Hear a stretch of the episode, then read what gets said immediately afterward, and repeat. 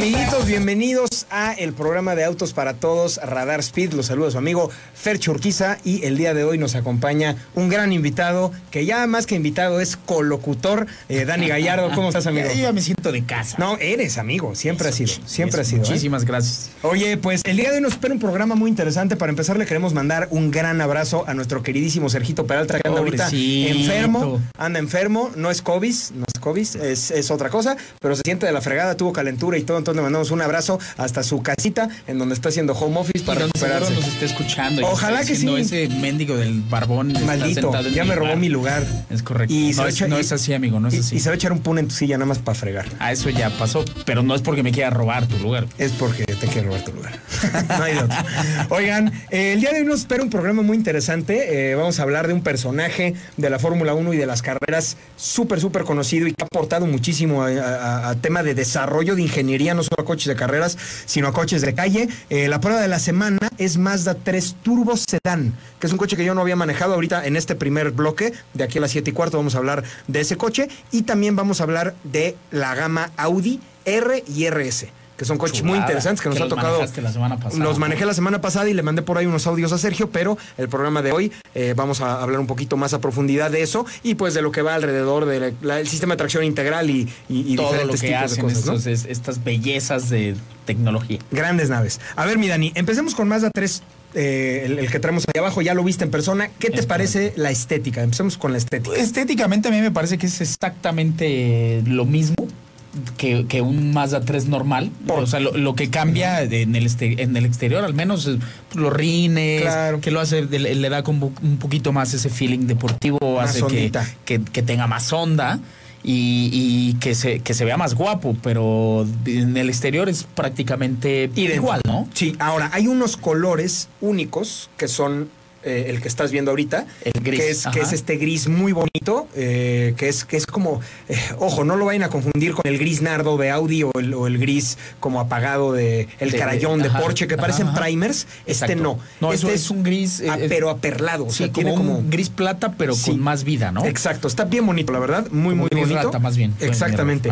Y eh, pues el, el que estamos probando ahorita es el Signature, que es la, la versión más, Más eh, equipada. equipada del Mazda 3 Sedan. Ojo, el Mazda 3 Sedan empieza en 349.900 pesos y trae un motor 2.5 naturalmente aspirado, cuatro cilindros, que bastante bien, ¿eh? La verdad es que trae 186 caballos y ese es el que trae... Sí, sí, o sea, es un coche que en la vida diaria se maneja cómodo, es suficiente para andar rápido, Correcto. para todo. Es un coche que jala bastante bien. No es el más ahorrador de gasolina, eso es, eso es sabido, pero ese motor lo traemos en Mazda 3 Sedan I, en Mazda 3 Sedan E Sport y en Mazda 3 Sedan E Grand Touring.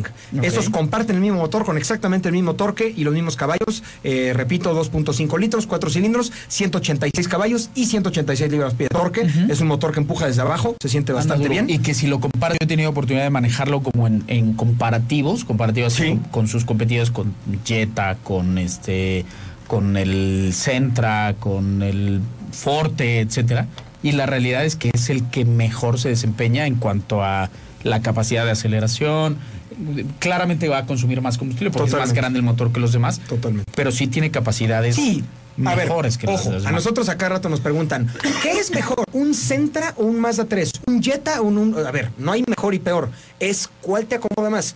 El ¿Quieres? te sirve. Sin duda, dentro de este segmento, el más deportivo es el Mazda 3. Sin Ajá. duda, sin duda. Es el En que más de es el que más jala, es el que mejor da vuelta, es el que tiene un diseño más deportivo, no es el que tiene mejor espacio interior, definitivamente, tampoco es el más ahorrador, Pero sí es el más bonito. pero del sí es el interior. más bonito en el interior, por supuesto. Sin Entonces, duda. sí, pero por mucho, ¿eh? Por mucho. Incluso podrías duda. pensar que es de la categoría de arriba. Sí, sin duda. eh, ¿eh? Que es una de las características de Mazda. O sea, Claro. Mazda, Mazda por eso se caracteriza, por tener autos que no son premium, pero que todas las, todos los detalles del interior y la sensación cuando te subes al habitáculo es de un coche premium. Sí, totalmente, totalmente. Sí, sí, aquí, aquí justo ellos lo definían como que a lo mejor no es lujo, no es Mercedes, Audi, eh, Sí, o sea, BMW quizá, no es pero, sí, premium. pero sí tiene acabados fregones, ¿no? Sin duda, Sí sin tiene duda. acabados fregones. Eh, ahora, lo interesante de esta gama de Mazda 3 Sedan es que estos tres que les comentaba, el E, el E-Sport y el E-Grand Touring, utilizan el 2.5, 186 caballos. Después tenemos un Mile Hybrid, que es el, el- el que utiliza un motor 2 litros, Skyactiv G, que ese tiene menos potencia, ese tiene 153 caballos, que Pero esa es la opción quizá para quien quiera algo ahorrador. Algo ¿no? ahorrador. Algo ahorrador y con los beneficios de un híbrido, ¿no? Y después tienes el papá de los pollitos, que es el que traemos ahorita, que es el Signature, que es el más equipado, que trae eh, un 2.5 turbo. Turbo. Turbo Skyactiv G, es, es el- el- la denominación del motor, como todos los demás, y trae 227 caballos de fuerza, y lo interesante es que trae 310 libras-pie de torque. El o sea, trae mucho. característico de, de los turbos. Sí, mucho torque y, y es un coche que sin, sin- ya lo definió Dani, ¿no? Sin necesariamente ser deportivo, tiene mucho empuje, es un coche que se maneja muy rico en carretera, que para hacer un rebase te da la potencia sobrada de la necesaria. Pero, pero a ver, ojo, no se confundan, porque hay gente que lo quiere, lo quiere comparar con un Cupra, con un GTI, con. a ver, No, no, no, de lejos. no, ojo, ojo. Y aparte, lejos. y aparte no cuesta lo que esos, ¿eh? Ajá, este ajá. cuesta 517,900. Claro, o sea, pues está, estás hablando de el otro cuesta, 800, sí, claro, ¿no? o sea, cuesta un buen, un buen cacho menos, ¿no? Eh, pero es un coche interesante porque al ser turbo, pues se maneja todo a dar. La verdad es que se maneja muy, muy bien y, y tiene esta parte como de lujo. Yo, yo lo veo más como las versiones de los coches que en su versión tope traían un motor más grande. Ajá, O sea, como lo hacía Mercedes, como lo hacía BM. O sea, tenías el 325 y el 330, Claro. ¿no? Que era antes del M. El cuatro cilindros y el seis cilindros. Exactamente. ¿no? En Ah. ese- esa proporción. literal lo, lo que acabas de decir, ¿no? No es el AMG, no es el M, no, No es M. el RS. Exactamente. Es simplemente, eh, o sea, a lo mejor, no sé, ahorita no está dentro de los planes de Mazda, pero la versión deportiva sería el Mazda Speed, Ajá, que en su que- momento... que en su momento lo han y hecho, traía ¿no? Un par de veces. 260 y tantos caballos de fuerza, estoy hablando del 2006, 2007 probablemente, ¿no? Este no, este no pretende ser deportivo, pero se maneja todo dar. Pero se maneja. Se maneja rico. Al final, creo que tienes lo mejor de los, de, de- de los dos mundos. Sí. O sea, porque tienes el coche funcional, el coche para el diario, el coche que se maneja bien, que es. De, de alguna forma, una de las características de Mazda es ser como un diseño muy egoísta, porque es como muy para que el conductor vaya cómodo. Y además tienes un coche que puede andar duro en ciertas circunstancias sin necesariamente convertirlo en un, en un coche de, de- de pista para, este, para irte a meter un track day. Totalmente. ¿No? Totalmente. Ahora, esta combinación, que es única para el, para el turbo, que, que es una combinación de colores que a mí se me hace muy interesante. El gris exterior que ya habíamos platicado Ajá. se llama Polymetal, Polymetal Gray. Y es un color como edición limitada. No lo puedes, no lo puedes configurar en la entrada. cualquiera. El de entrada no se puede. O sea, solamente la versión Esta tope versión. trae Polymetal y con interior rojo, que es rojo vino, no es un rojo rojo, Rojo vino, es como rojo quemado, muy bonito, me hace una combinación elegantísima y definitivamente sí te subes y entre el audio premium, eh, el acabado de interior, el color exterior, la vestidura, etcétera, que trae mucho equipo, sí sientes que traes algo especial. Claro, que creo que muchos del segmento pecan de, de- de eso, ¿no? O sea, será muy práctico, será muy ahorrador, será muy espacioso, pero de repente le haces así a los plásticos y dices, puta, qué chafa. Sí. Y, y- y- y en este sí se siente como esa sensación de que traes algo que te emociona, ¿no?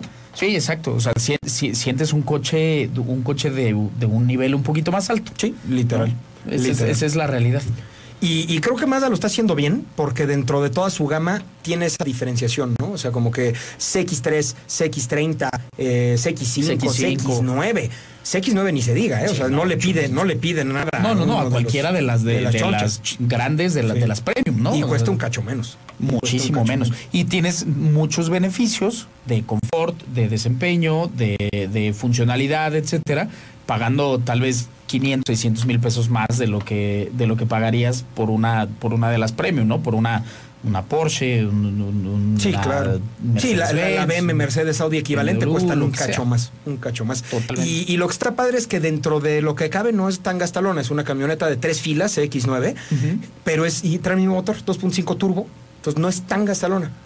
Todos los motores turbo, y aquí cabe aclarar, todos, si tú le choncleas, gastan, Claro, claro. ¿no? Porque la gente quiere que no gaste nada y que jale durísimo al mismo tiempo, pues no, a ver. No, hay que entender que la funcionalidad de los motores turbos es poder tener un movimiento continuo durante, durante recorridos constantes de aceleraciones constantes, eso es lo que en donde te benefician los, los motores turbos. Es decir, si tú tienes un motor, la, la configuración lo que busca la mayoría de las marcas en los últimos años es poner en coches grandes, poner motores pequeñitos, Claro. compensados con un turbo. ¿Por qué? Sí. Porque el motor pequeño gasta menos. Es bastante Claro. lógico, ¿no? O sea, un motor cuatro cilindros va a gastar menos que uno de ocho. Pues claro que sí. Total. Es, es- es muy lógico.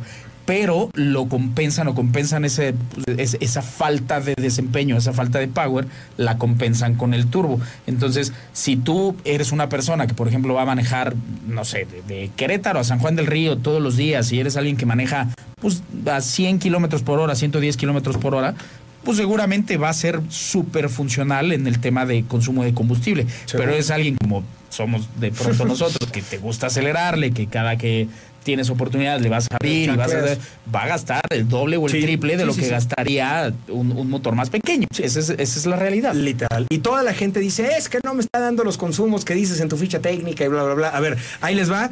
eh, no se trata esto este programa, pero ahí les va un par de tips para que les dé el consumo que, que- que dice que aparte lo puedes llegar a superar. O sea, a- Claro, se puede hasta yo superar. he tenido coches de prueba que he pa- sobrepasado lo que ellos declaran. ¿Cuáles son los tips? El número uno es, y el 80% diría yo, es tu manejo. Si le estás chancleando en los semáforos y vas rápido, ya no vas a dar el consumo. Tienes que ir suavecito, tienes que ir muy económico, como si realmente pagaras tú la gasolina, ¿no? O sea, eh, de por sí está cara como para no, como, Como para, para no estar gastártela nada más en los acelerones Eso del número semáforo. uno, ¿cómo manejes? Número dos, que el coche traiga buen servicio. Si es un coche reciente, no tienes tanta bronca, pero coches de hace 8 años, 10 años o más, si no le has cambiado las bujías en un buen de tiempo, o trae aceite viejo, o los filtros de aire ya están tapados, etcétera. si, si las llantas no están en la presión Tal cual. adecuada, etcétera, ya no va a dar Ya el no va a dar-. Exactamente. Si, si traes las llantas desinfladas, le has intentado dar a una bicicleta con las llantas ponchadas, el trabajo, el trabajo trabajo. que te cuesta. Ah, Ahora imagínate, al- ahora imagínate al motor cuando traes las llantas a 22 libras y deberían de ir a 40, pues claro que también está haciendo un esfuerzo brutal, ¿no? Entonces, llantas con buena presión, el mantenimiento hecho, filtro de aire, eh, bujías, aceite fresco, que el motor esté trabajando como debe de ser y con un manejo económico te aseguro que vas a mejorar muchísimo tu consumo. los, cons- los rendimientos. Y además, eh, o sea, una realidad es que estos, estos temas de consumo que aparecen en la, en la ficha técnica de, de las marcas, hay que pensar que son en condiciones ideales. Y muchas de ellas incluso en un banco. ¿Qué quiere decir esto? Que en un banco que ni siquiera está montado Sí. en, en- en un coche. Sí, sí, y ni siquiera están rodando las llantas. O sea, son, consumos ideales, ¿no? es en un laboratorio, Claro. ¿no? Y, y muchos de ellos, cuando son consumos ya en, en- en el coche, muchas veces es a temperatura ideal, en perfecta condición de respecto al nivel de altura sobre el nivel del mar, viento a favor, de- Sí, sí, o sí, claro. condiciones que difícilmente Sí, sí, sí. encuentras en, en la vida diaria. Sí, empe- empezando realidad, por el ¿no? clima de Querétaro, que es bastante más alto la- de temperatura de, de a lo mejor donde lo probaron en Japón, ¿no? Entonces, si tú lo pruebas en Japón con frío y a nivel del mar, pues claro que te da un consumo muy distinto que a 1800 metros en Querétaro con calor. Querétaro con el calor. Nada que ver. Por supuesto. Pero pues bueno, no se, no se me achicopalen, eso es muy normal y le pasa a todas las marcas. Y pues esa fue la prueba de la semana, amigos. Mazda 3 Sedan Signature, la versión turbocargada de este vehículo. Eh, Belleza, belleza un- de coche. Sí, un coche muy a gusto. Vayan a pedir una prueba de manejo, les va a gustar mucho. La verdad es que es un coche bien padre. Y para lo que están costando los coches hoy en día, se me hace que su estrategia de precios está, está, bastante dentro bien. de que Sí. es algo interesante porque Mazda estaba muy por encima de todos los demás hasta hace un Hace poco se empezó a años, Sí, sí. y de pronto se empezaron a aparejar muy probablemente porque los demás empezaron a subir los precios Claro, y, y ellos trataron ahora de quedarse, se ¿no? mantuvieron y eso los pone muy competitivos Sí, la, la verdad es que si tú consideras, creo que Mazda lo está haciendo muy bien. Eh, Mazda 3 Sedan y la versión de entrada, 394.900 pesos, muy bien. Y de ahí tienes tres versiones más. O sea, Hasta llegar- tienes eSport, eSport híbrida, Grand Touring la final, que es la, la quinta versión, que sería Mazda 3 Sedan Signature, que es la que traemos a prueba ahorita, en 517.900 pesos, 227 caballos de fuerza, motor 2.5 turbo. Amigos, eso fue la prueba de la semana. Vámonos un corte comercial rapidísimo. Está escuchando Radar Speed, el programa de autos para todos. Les recordamos redes sociales, arroba Ferge Urquiza y Daniel Gallardo 88 o Multitask México mándenos sus preguntas y las contestaremos al aire. Lux.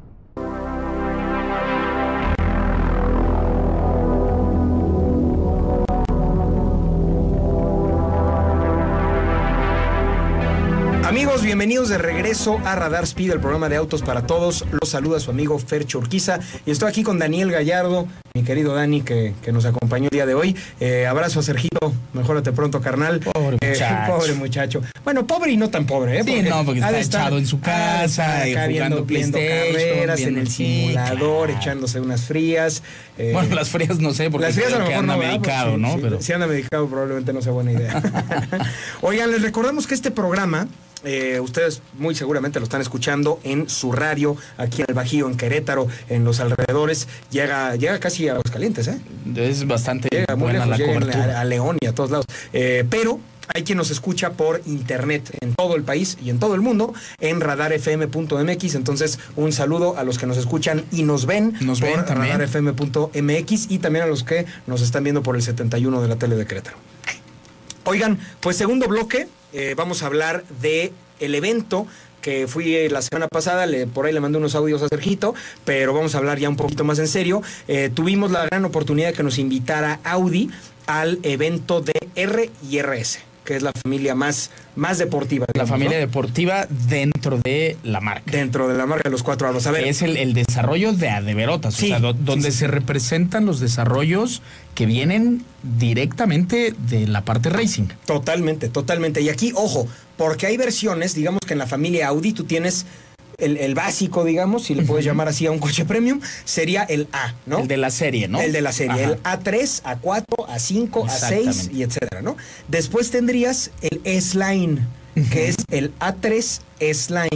Que sería como, tiene como este kit del Sí, lookalike. Exactamente. Tiene, tiene un los kit rines estético. un poquito más bonitos y las fases un poquito más grandes y en el interior el volante es más bonito, o sea, tiene detalles del de, del, de, De la gama S. de la Sí, gama S claro. que sería, o sea, una cosa Sí, es sin- S-Line. Mira, ¿cómo los definirías? Sin tener el motor del deportivo, Sin tiene el look y los interiores muy similares, ¿no? Exacto. Muy, muy similares. Tendrías el A3 S-Line, digamos, ¿no? Después tendrías el S3, que el S3 ya tiene mejores frenos, mejor suspensión, un motor más potente, etcétera. Y después tienes el RS3, RS. Que ya sería la versión más deportiva de ese coche, eh, que ya también incluso tiene un motor distinto al S3, ¿no? Entonces, en este evento nos tocó probar la gama R, que es, estamos hablando de R8, R8 tracción integral, R8 tracción trasera, que ese es un lanzamiento, esta es la primera vez que se maneja el R8 tracción trasera en la historia de la marca, porque siempre históricamente el R8 había sido tracción integral. Sí, y, Desde el primero. Y además, la marca como tal se ha caracterizado por siempre Sí, tener claro. tracciones delanteras o tracciones integrales. Sí, cuatro. O sea, tracciones traseras, o sea, no, No, ha tenido. no, o sea, no. la, la marca probablemente se me ahí hay alguno Sí, y, pero- y yo por ignorante no lo conozca. Pero no, no. Pero no hay de, de tracciones muchos años para acá no había un tracción O trasera. de hecho, era una de las diferencias, por ejemplo, con, eh, con, con BMW o Sí, con Mercedes-Benz, sí. que Audi era tracción delantera o tracción integral, mientras que Mercedes-Benz y, y BMW eran Sí, traseras trasera o integrales, ¿no? Totalmente. O cuatro. Totalmente. Y ahora decidieron ir y apostar por un tracción trasera que, según yo, es la locura, ¿no? Es la locura. Fíjate que ahorita lo- los que nos estaban viendo por la tele pudieron ver imágenes del R8 tracción trasera. ¿Cómo lo diferencias con el R8 integral? Porque no trae alerón fijo. El R8 ya trae un alerón fijo de carbono Ok. Y el, y el integral, digo, el trasera tiene uno removible, ¿no? Uno que sube y que baja. Eh, y ese, ese coche tiene unas características interesantísimas, mi Dani, porque a pesar de que el integral trae más potencia, trae 610 caballos, Ajá, este trae ajá. 570, trae 40 caballos Un poquito menos. Sí, para diferenciarlos un poquito, porque aparte este es más barato. Entonces, ni modo que se coma al hermano grande, ¿no? Entonces, trae un poquito menos de potencia, 570 en vez de 610, pero pesa un cacho menos. Y es. Pues, y pues, cuesta menos y pesa menos Claro. porque tiene la mitad de la, de, de la infraestructura. Claro, no trae diferencial delantero y etcétera. Pero lo que está interesantísimo de este coche, yo mane- he manejado muchos R8s, agarran increíble, son coches muy seguros. O sea, están puestos a punto para que no sean, no se vayan de atrás. Entonces, para un conductor, a lo mejor que no tiene tanta experiencia, un R8 definitivamente es de los coches más rápidos en autódromo para alguien no tan experimentado, ¿no? O sea, te ayuda a los diferenciales, la parte electrónica, el sistema de estabilidad, te frena, te, te- te- te hace todo bien. O sea, aunque no tengas mucha experiencia, te hace quedar como un héroe, ¿no? Que ese, que ese justamente es uno de los problemas que yo siempre de- de- le hago ver a la gente así de, no, Claro. no, es que yo manejo re bien y manejo Sí, ay, a güey. 200 kilómetros por hora y qué miedo, Sí, o sea, sí, porque tú piensas que estás manejando bien, pero en realidad es el coche el que las te está- es, el que te está rescatando. Todas las asistencias de- desde controles de estabilidad, control de tracción, etcétera, y en este caso en los tracciones integrales que te dan una un, un- manejo como si como si el coche fuera en rieles. Esa es como la descripción de, de lo que hace una tracción integral. ¿no? Totalmente. Y, hoy en día ya que los tienen eh, vectoring de torque, o sea, te pueden frenar una rueda, o sea, Mientras estás acelerando. pueden hacer algo que ningún piloto puede hacer, que es frenar una rueda sin Mientras frenar las demás, aceleran, ¿no? claro. Entonces, tú vienes en un R8 y le giras, te frena la de adentro, te manda la potencia a la de afuera, Para que gires todo increíble. Entonces tú piensas que manejas como Schumacher y la realidad es que pues el coche te está ayudando muchísimo, ¿no? Que, claro, qué bueno que exista, ¿no? Qué bueno que exista porque la mayoría de gente no tiene la experiencia para llevar un coche al límite. Pero ahorita que pudimos probar el tracción trasera, apagando los controles, la verdad, no me regañen gente de Audi. Yo sé que dijeron por el radio que no lo debíamos de hacer, pero eh, lo hice, Nos disculpen. hundes socialmente. Discúlpenme, sí, no sé, no sé brillar en sociedad, amigo. Pero no hice ninguna imprudencia tampoco. Pero quería sentir el coche sin, sin, ¿Cómo funciona? sin niñera electrónica. Y definitivamente, cuando tú le quitas al eje delantero la, la tarea de aterrizar potencia, ya solamente le queda girar y frenar. Entonces se siente ligerito de la trompa, se siente mucho más ágil y a pesar de que tenga menos potencia, no se la notas gran cosa. O sea, te diría yo que en una pista trabada probablemente es igual de rápido que el, que el 4 o un poco, quizá un par de segundos más lento, puede ser. Dudo mucho que se den un balazo en el pie y que el, que el más barato le gane al claro, más caro. ¿no? Pero realmente se siente espectacular el coche, es un manejo mucho más purista. Quizá no tan rápido, puede ser, en tiempo de vuelta, pero es un manejo muy purista. Tracción trasera, que si tú le pegas los controles, sí se siente como la parte de atrás Empieza a quiere rotar un poquito cuando tú vas acelerando, y, pero muy fácil de controlar por ser moto Sí, o sea, central. noble. Muy noble. A, a mí nunca me había tocado manejar un coche de motor central, tracción trasera. Ok. Yo sé que hay algunos, Hay Ferra- algunos. Ferraris y etcétera, Ajá, ¿no? Pero todos los coches de motor central que yo había manejado, o, o por lo menos central longitudinal, porque los, los Cayman y Sí, los y todo, son centrales. es transversal. son tra- trasera, pero me refiero un Huracán, un Audi R8, ese tipo de coches, motor longitudinal trasero, siempre había manejado yo coches de tracción integral Integrales. que, que se sienten muy bien plantados, pero traer el motor al centro con tracción trasera te da una combinación que yo no había experimentado que me gustó mucho, porque rota, pero rota de una manera muy predecible, no, no, es, no es como un Mustang Shelby que ¡bac! se va y se fue, Es ¿no? agresivo Es, es y como te- muy, no sé, o sea, me gustó mucho, me gustó mucho, la verdad. Que un- un- uno de los puntos importantes eh, que, que hay que distinguir es que cuando es una tracción integral, el límite está mucho más lejano. ¿A qué me refiero con el límite? A que, o sea, si tú puedes ir, puedes ir algo a 80 en una curva, pues a lo mejor en una tracción integral vas a poder ir a, a 90 en esa misma curva. Sí. Pero con un tracción delantera, un tracción trasera, tú puedes saber, es, es más predecible y tienes la capacidad de recuperar de alguna forma, si te excedes, tienes la capacidad de recuperar. En un tracción integral, el límite al ser más lejano está mucho más cerca del límite total del coche y entonces recuperarlo es mucho más difícil. Entonces regresar de esa parte donde Audi siempre le ha apostado mucho al, al integral, al 4, que es el, como se llama la Sí, tracción 4 con integral Q. de, de, de Audi. Eh, eh, siempre le han apostado a esa parte y hacer coches muy seguros y hacer coches que más que divertidos son eficientes y rápidos. Ahora, arriesgarse a, a- a hacer un tracción trasera que se que, que- que corre ese riesgo, por así decirlo, de, de no ser tan preciso o no ser, es un eh, o sea, es, es un punto a su favor, creo Sí, yo. sí, sí. Y yo creo que sobre todo es, es como atender a, a- al gusto, a la necesidad de- del mercado, ¿no? De acuerdo. Porque del mercado pues, quería también tener un R8 que, con el que pudieras jugar, con el que pudieras driftear y pudieras de salir de lado de una curva, etcétera, y no un R8 que nada más fuera súper, súper eficiente y rápido en, en- en curvas rectas y en cualquier circunstancia, ¿no? Totalmente. Y, y sabes que la realidad es que el, el Audi R8 siempre se ha distinguido por ser uno de los pocos autos exóticos que puedes usar de diario. O sea, Sí, realmente claro. ese R8 eh, comparte motor con el Lamborghini Huracán, es el BD 5.2 litros, que va, como les digo, de 600, de 570 caballos a 610 en los modelos actuales. Eh, es un motor que suena espectacular. Las entradas de aire las traes aquí atrásito. Entonces, se siente todo, todo lo padre de un Ferrari, de un Lamborghini, de un Porsche, pero con, mucha coche. practicidad. Ajá. O sea, con mucha practicidad, con un coche que, que puedes usar, que, que realmente te da como esta, esta dualidad de tener un exótico, pero sin necesariamente, eh, sin necesariamente Se- ser ese Sí. nivel de exótico, ¿no? De Y un el, hypercar. y el precio aparte, ¿no? O sea, porque Claro. un R8 depende del equipamiento, eso ronda los 3 millones de pesos, no es barato, cuesta lo que una casa, pero el Lamborghini Huracán cuesta a partir de 6. Sí, claro, es más del doble. es- 6 fue el millones de pesos y es el mismo coche. O sea, realmente, no sé si sabían, es la misma caja, mismo motor, mismo diferencial, eh, creo que lo- Sí, incluso un los mismos desarrollo frenos. aerodinámico diferente, carrocería, el, el naming, Claro, a ver, cosas distintas. eh, pero- al huracán le ponen más potencia y le ponen dos, tres cachivaches y chochos adicionales, claro que tiene que justificar el precio, pero es el mismo motor. al final es el la mismo misma desarrollo. caja, es, es la misma plataforma, mismo motor, misma caja, mismo diferencial, creo que mismos frenos incluso. Te estás llevando por la mitad, literalmente la mitad de precio, un Lamborghini Huracán. ¿no? Claro. Y con toda la identidad de Audi, que los interiores son preciosos.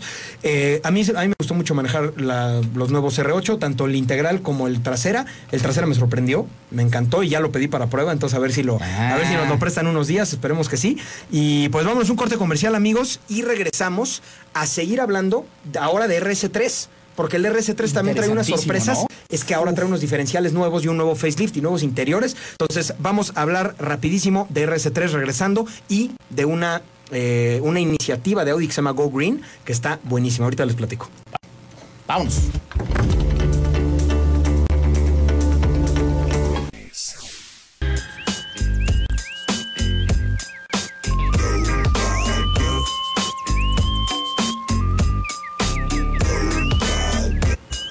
Amigos, bienvenidos a este tercer segmento de Radar Speed. Les saluda Daniel Gallardo, eh, acompañando eh, en ausencia de Sergio Peralta, acompañando aquí a Fercho. Con todo gusto, amigo, es tu casa. Oye, un saludo por favor a Patricia Muro, que por ahí nos, Pati, este, nos no- está no- escuchando. está escuchando y nos escribió. Saludos, muchísimas gracias. Pati. Siempre nos escucha y nos ve, mi Pati, te, que- querida, te queremos muchísimo, como siempre, ya lo sabes. Eh, amigos, nos quedamos a medias de platicar un poquito del evento este de Audi que tuvimos. Eh, nos enfocamos mucho en R8, pero realmente nos tocó probar pues gran parte de la, de la gama. De la gama. Probamos eh, así highlights, el RS eh, GT, Bien. que es el eléctrico de El Audi, eléctrico, que es comparte plataforma con Porsche Taycan. Anda durísimo, el 0 a 100 es declarado es de Impresionante. 3.3, pero la realidad es que lo has hecho en 2 punto y tantos. O sea, siempre declaran como Bajo condiciones. Eh, Sí. y- o sea, qué cañón. Aquí ¿no? es al revés. Que en este caso tenga que decir, no, no, no, no es tan, tan Sí. rápido. Aquí es, aquí es al revés, como que declaran un tiempo y en realidad Es cuando tú lo mides más. es un poquito menos. El, el tiempo es Lo más rápido. más rápido. Más Ajá. rápido, exactamente. Sí, muy interesante. También probamos RSQ8, que es la camioneta que trae el- el, camioneta que- 4 que litros. Nunca te imaginas que es una, locura. camioneta, un, No, no. un SUV de ese tamaño, ¿no? Sí, sí, sí, se maneja a lo animal. RS7, que comparte el mismo tren motriz que RSQ8, nada más en una, en una plataforma un poquito más chaparrita, anda durísimo. Y creo que la estrella, o sea, bueno, hubieron creo que dos estrellas ese día. El R8 tracción trasera, que ya hablamos de él. Que es más por el morbo, la Sí, emoción de, de que era diferente, de ¿no? que es distinto. Pero un coche que creo que dio mucho de qué hablar es el nuevo Audi RS3. El nuevo Audi RS3, acaban de cambiarle el diseño, acaban de hacerle eh, pues una, un una facelift, actualización. ¿no? Sí, pero está brutal, o sea, está más ancho, se ve, se ve mucho más agresivo en un color verde. Es un color verde el, el insignia, el que están usando ahorita para, para prensa y para todo. Es un verde verde, ¿eh? o sea, verde radar. Sí, sí, sí, Está, exacto. está brutal, es un verde chillón. Muy bonito. Los interiores parecen como nave espacial. Yo no había visto unos interiores de Audi, ni siquiera en el R8, que estuvieran tan padres. O sea, este es una pantallota y tiene salidas de aire y como. Sí, lo están convirtiendo como en ese, en Sí. la punta de lanza de su nueva, de Así su es. nueva identidad, Así ¿no? es. Sí, ya, ya no son formitas redondeadas, sino que son como cuadradas. Ok. Como más synthwave Más ochentero. angulado así. todo. Sí, haz de cuenta que agarraste un diseñador de los ochentas y lo combinaste con tecnológico futurista. Se ve raro, o sea, se ve padrísimo. A mí me gustó mucho. Y lo interesante de este coche eh, a pesar de que tiene el mismo motor que, que generaciones anteriores que ya conocíamos, que es un 5 cilindros en línea 2.5 turbo, que trae tracción en las cuatro ruedas, por supuesto. Es integral, el mismo cuatro. 400 400 caballitos, eh, caja de doble clutch. En un coche, en un coche que pesa contento. 1700 y tantos kilos debe de pesar, Sí, sí, no sé la cifra menos, ¿eh? exacta. hasta menos, ¿eh? Tal vez como 1500. punto 1500 kilos, 400 caballos. Es una locura. Eso le da un tiempo de 0 a 100 de 3.8. 3.8 es rapidísimo. Se anda al mismo tiro con un Porsche GT4. sí, sí, sí, O, claro. o más rápido que en uno de O esos. sea, si estás pensando que 3.2, Sí. 3.3, 3.3 es el es, R8. es- es el del R8, el de- digo, del, del e-tron, que Sí, es el eléctrico, e-tron, que una de claro. las características del, del- de los eléctricos es que el, el empuje inicial es una locura. Locura. Entonces, imagínate un coche aspirado normal, que todas esas características que hablaste y que lo pueda hacer tres Y aparte es un sedán mediano. Sí, sedán mediano Ajá. que existe en Europa en versión Guayín y aquí en México en versión sedán. Este que estamos viendo ahorita en la pantalla es la versión europea, que desafortunadísimamente no se vende en México. Esperemos que sí. Un, un error terrible, no de la marca, sino de, Del consumidor. consumidor, Aquí en los México consumidores no se venden mucho. piensan que es para la señora. Sí, y, sí, sí. No, es coche de señora. No, son unos No, coches no, de, de a de veras. O sea, Padrísimos. Sí, pero- pero de sedán y guayín. Funcionalidad, todo. Y lo interesante de este RS3, lo más interesante aparte de su actualización estética exterior e interior, es los diferenciales. Le hicieron una actualización a los diferenciales, como ustedes saben, el S3, el RS3 y el TTRS y todos los que son mayoritariamente tracción delantera no driftean o no drifteaban. Que esa es la parte. Que esa es la parte interesante. Se iban de frente y yo tuve un Audi S3 y no lo ponías de lado ni por error. O sea, por más que le dieras vuelta durísimo, que frenaras, tra- transferencia, lo, lo que que hicieras, eh, que, que aparte está bien porque la mayoría de gente pues es mucho más fácil controlar que se vaya de frente un coche que empiece a dar trompos. ¿no? Exactamente. Pero para quien quería esa parte como un poquito emocionante de que el coche fuera límite y poderlo driftear un poquito, pues no lo podía tener, por lo pronto no, hasta hace poco.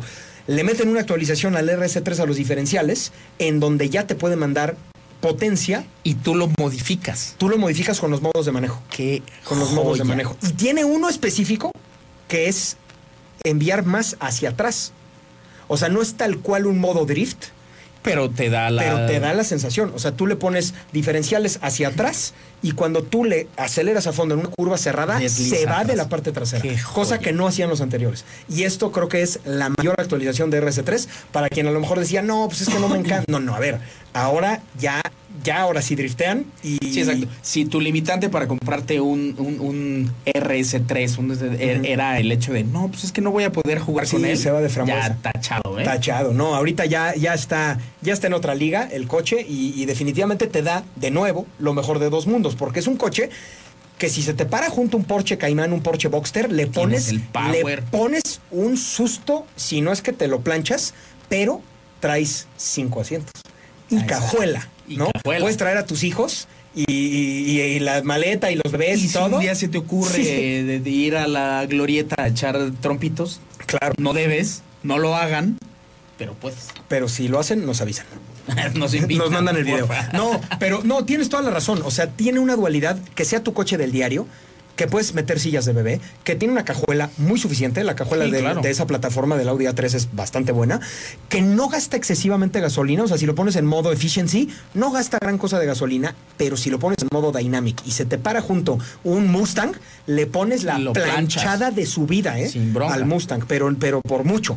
Entonces, eh, creo que es un coche interesante porque combina esta parte de practicidad y, y- y performance que es difícil de encontrar en el misma, la misma presentación, ¿no? Qué bonito. Y qué padre que las marcas estén apostando a regresar un poquito al, al hacer divertidos los coches, no nada más seguros, porque durante muchos años, los últimos años, la mayoría de las marcas han buscado hacer coches bien seguros.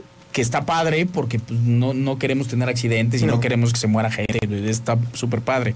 Pero para la gente que nos gusta de pronto la emoción de manejar, pues también está padre que tengas ese, ese, ese coche que te va a dar ese feeling divertido. 100%. Y la cereza del pastel del evento fue una iniciativa nueva que me parece muy padre. Eh, saludos a, a toda la gente de Audi México, si nos están escuchando, porque esto es algo padrísimo, mi Dani. Como tú sabes, los coches Go tienen Green me una... dijiste, ¿no? Go Green, exactamente. Es un programa de Audi para mitigar o compensar tu huella de CO2. Entonces tú le metes, o sea, te hace el cálculo, por supuesto, con coches de la marca, ¿no? Eh, si tú te metes a audi.com.mx, ahí justo abajito dice Audi Go Green, le picas y ahí te va a hacer pues ya la introducción a todo el programa. Pero es, es un programa que reduce tu huella de carbono y toma, y toma pues, una acción a favor del medio ambiente en donde tú literalmente le metes los datos de tu coche y aunque no tengas un Audi, puedes participar. O sea, si tú tienes, por ejemplo, no sé, te voy a inventar, tienes un Jetta, a lo mejor te metes y escoges el Audi A4 que es parecido a tu Jetta. Sería el equivalente. Ahí le pones cuántos kilómetros recorres, eh, si es de ciudad, si es de carretera, bla, bla, bla. Te pide varios datos, cuántas veces a la semana usas tu coche y te dice, tú, Dani Gallardo, o tú, Fer Churquiza, produces tantas toneladas de CO2 al año. ¿Quieres mitigarlas? Y entonces tú puedes pagar Ok. Creo que son, eh, para que se den una idea, creo que eran en todo el año un Audi A1, creo que eran 700 pesos. O sea, no- tampoco es nada caro. Entonces, de alguna forma lo pagas para que ellos se hagan cargo. Tú pagas y entonces Audi, a través de empresas que se dedican al tema medioambiental, hace acciones, donaciones, donaciones y etcétera, que justamente mitigan, o sea, tú digamos quedas en ceros. Ya no emitiste CO2 porque plantaron árboles, hicieron X, Y acciones para que tú quedes en ceros. Entonces tú puedes meterte a audi.com.mx, le picas a Go Green y puedes Qué mitigar tu belleza. CO2. Se me hizo increíble. Y aparte, lo más padre es que no, no necesitas tener un Audi. O sea, puedes Sí, ir claro, con el coche que quieras, coche. ¿no? Ajá, Nada más ajá. buscas uno que esté parecido al tuyo, más o menos te hace el cálculo, pagas tu, tu acción y todo es 100% sin fines de lucro, ¿eh? Audi no gana un Sí, o peso. sea, Audi no gana dinero. Audi no gana no, no se un clava peso unos pesos ni nada. Al contrario, lo utilizan para eso. Así es. La verdad se me hizo una. eh, ellos lo definen.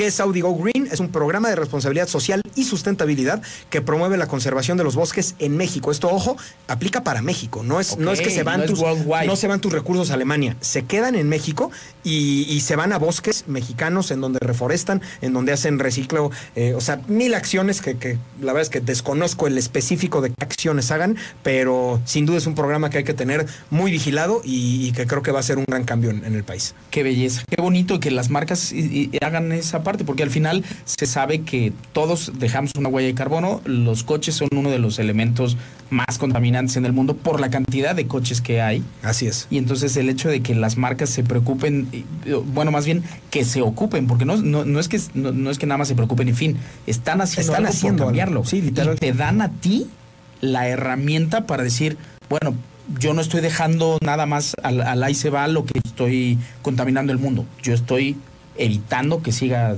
valiendo gorro. Muy cool, Audi Go Green, ya saben, si quieren participar, es audi.com.mx. Muchas felicidades por esa eh, gran iniciativa. Vamos a un corte comercial y regresamos a Radar Speed.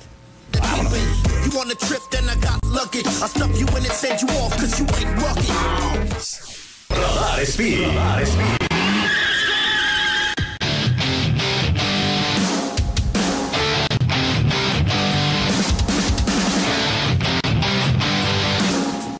bienvenidos al último bloque de Radar Speed, el programa de autos para todos. Y el día de hoy Dani Gallardo nos trae un personaje muy interesante y algunos datos curiosos de su vida que a lo mejor no sabían. Es correcto, ya sabes que siempre les traigo ahí biografías Claro. y cosas interesantes de personajes que tienen que ver con el deporte motor.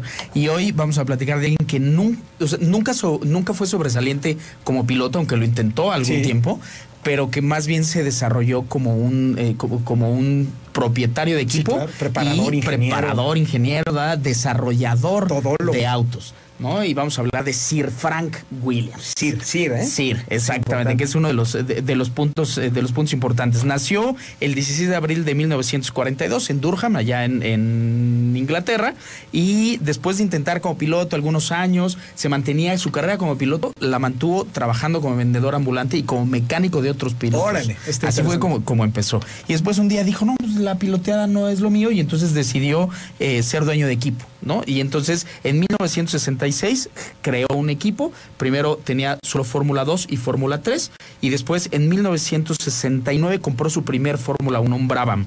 Y entonces, pues con ese coche arrancaron el primer el, equipo de carreras de Fórmula 1 y era el piloto era Pierre Courage con el que consiguieron dos primeros lugares en ese entonces, ¿no? En, ese- en esa temporada, dos segundos lugares, perdón, en esa temporada. Después se, se asoció con Walter Wolf, que eh, casualmente después se convirtió ese equipo en el que se asociaron, luego se separó, Walter Wolf siguió con su equipo, Walter Wolf Racing, eh, en el que corrió James Hunt. Sí, claro. Y en el que corrió también Keke Rosberg, el papá, Papá de Nico. Nico Rosberg, eh, campeón hace unos Que años. por cierto son de los pocos papá e hijo campeón los dos. Es correcto, es correcto. Muy pocos. Y luego en 1976 ya por fin fundó William, Williams Grand Prix, que lo, William Grand, Grand Prix Engineering es el, el nombre oficial, junto con Frank Head, que unos años después pues eh, murió. En 1978 empezaron a construir ya sus autos, porque los primeros dos, dos años pues compraban autos de otras marcas y los desarrollaban. Su primer Grand Prix fue en 1977 en el Gran Premio de España. En 1986 tuvo un accidente que a partir de ahí muchos de ustedes seguramente lo recuerdan a Frank Williams en los pits de Fórmula 1 en una silla de ruedas. ruedas, sí. Bueno, pues Frank Frank Williams Imagen dura, no era así. Sí. No, en 1986 tuvo un accidente saliendo de Paul Ricard junto con el ingeniero del equipo. Fueron a ver cómo, eh, eh, cuál era el desarrollo, la actualización del equipo del próximo año y saliendo en un Ford Sierra de renta. Pues en una curva se siguió de frente y echó maromas y se rompió la espalda eh, justamente entre la 4 y la 5 de las, eh, de las vértebras. Ahí se rompió Sí. totalmente y entonces a partir de ahí fue que quedó en, en silla de ruedas. A pesar de eso, siguió, pues, siguió con el equipo, siguió haciendo. Hay un libro bien interesante de la esposa, que, que escribió la esposa, sobre la vida, que es claro. bien, bien interesante cómo ella vivió todo ese, todo ese proceso. Ese mismo año, en 1986, la reina Isabel lo, de, lo, lo convirtió en un Sir. Qué bueno. Lo convirtió en caballero, caballero. de la Orden del Imperio Británico. Qué fregón, eso Qué fregón, ¿no? A pesar de- del año, Sí, un sí, año de- del carajo que debe haber tenido, Claro. se convirtió en Sir en ese año. Qué fregón. En, eh, Williams como tal es uno de los cuatro equipos más ganadores En la historia, historia, sí. de la Fórmula 1, junto con Ferrari, McLaren y ahora Mercedes. Claro. Porque Mercedes no era lo que, No era lo que es. lo que Sí, sí, ahora es. Mercedes tuvo en algún momento cosas interesantes, claro. luego En los 50, durante en, los 50 tuvo victorias los, y luego lo- los, Silver Arrows y todo eso que llamaba. Luego, pues perdió totalmente, estaba perdido de la Fórmula 1, no tenía nada que ver y después regresó ya finales de los 90, le entendieron bien y pues ahora eh, se convirtió en lo que es eh, eh, Mercedes, ¿no? Eh, a partir de que sucedió el accidente de Ayrton Senna, Ayrton Senna da Silva chocó en un Williams, en aquel entonces un Williams Renault, que era con el motor Renault con la tecnología de Williams, chocó y Frank Williams fue acusado de homicidio en Italia No manches. durante muchos años. Órale.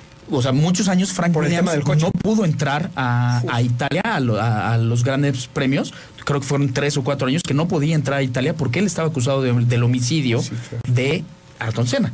Hasta que eh, hubo un momento, creo que fue en el, en el 98 o algo por el estilo, que todos los equipos dijeron, no saben qué, si va a ser sobre esas, eh, sobre esas características, pues entonces los demás ya no vamos a correr, porque cuando alguien más se muera, pues nos vamos a ir a la cárcel, ¿no? Y entonces a partir de ahí terminó. De, él eh, fue el director del equipo de 1978 al 2013. Hasta que en 2014 Claire Williams, su hija, tomó las la- riendas. las riendas. No le ha ido nada bien No, desde entonces. En septiembre de, 2000 pes- de, de 2020, la familia Williams decidió retirarse totalmente De la F1. de, eh, no de la F1, sino del equipo como Ah, tal. claro, sí, Porque sí. siguen ahí. Sí, el equipo sigue, Se claro. lo dieron. Hoy por hoy Williams sigue existiendo, pero ya es eh, Ya no están propiedad. Ya no están involucrada la familia Williams. Sigue llamándose Williams por. Por de- esa fue una de las condiciones. Sí, de- de- vendemos el equipo, pero se tiene que seguir llamando Williams. Y eso fue todo. Y el 28 de noviembre de 1920, de, perdón, del 2021, es decir, el año pasado, falleció Frank Williams.